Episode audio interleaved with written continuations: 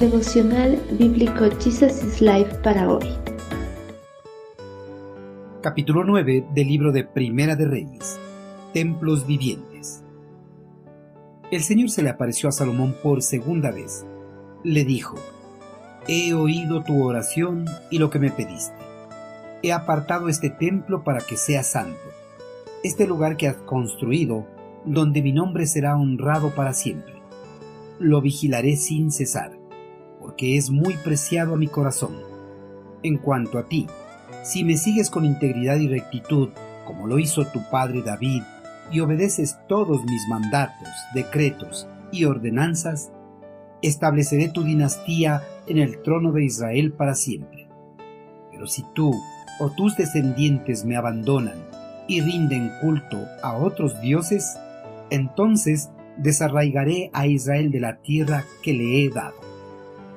Una vez que el templo fue dedicado, el eterno Creador se le apareció a Salomón por segunda vez, para darle la seguridad de que sus oraciones habían llegado a su presencia, y confirmarle que aceptaría el templo como su casa, y que pondría su nombre en ella para siempre. Dios no está atado a cuatro paredes. Él con su presencia llena el cielo y la tierra.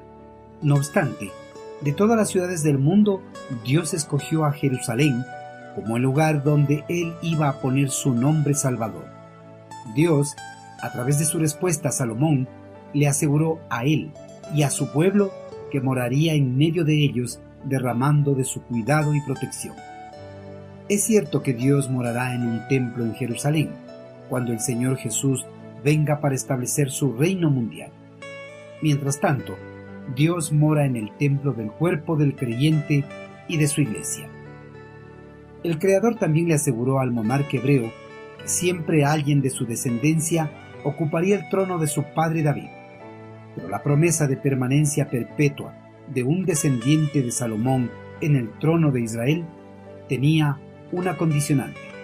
Salomón y todo el pueblo hebreo debían confesar sus pecados de todo corazón y confiar sinceramente en Dios como lo había hecho David. Solo entonces uno de sus descendientes iba a gobernar por siempre sobre Israel. Dios solo cumplió, cumple y cumplirá sus promesas. En la vida de las personas que lo aman y andan en conformidad a su palabra. Pero si Salomón y su descendencia entregaban su corazón a los ídolos, entonces Dios mandaría al pueblo al cautiverio, destruiría la ciudad y el templo de Jerusalén, pondría a Israel por proverbio y refrán entre los gentiles. El templo estaría en ruinas, y el que visitara aquel lugar se burlaría de la desolación.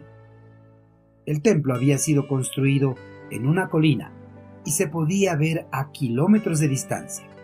Si el templo llegaba a ser destruido, ese montón de ruinas también se podrían ver desde muchos kilómetros de distancia y sería para todos los pueblos un testimonio silencioso, pero solemne, de que Israel había rechazado a su Dios. Queridos hermanos, en el pasado, el eterno Creador grabó su nombre en un templo de piedra hechas por manos humanas, pero en la actualidad, él graba su nombre en las personas cuando reciben las buenas nuevas y le entregan sus vidas a través del bautismo. Les da el Evangelio del perdón gratuito en la sangre del Cordero. En ese momento, Dios ofrece su salvación. Pero si llega el momento, la persona que recibió a Cristo ya no esté interesada en oír ni en creer en su palabra, entonces la palabra será quitada de ellos y les será dada a otros. Estas personas serán desechadas y perderán el derecho de recibir las promesas que Dios tiene preparado para todos los que se mantengan fieles y anden en conformidad a su voluntad.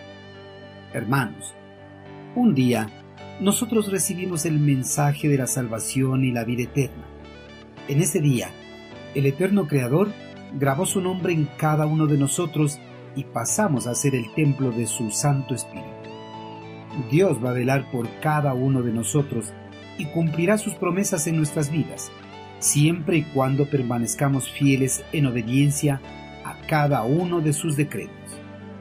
Permanezcamos constantemente fieles a su palabra, para no perdernos ninguna de sus maravillosas bendiciones.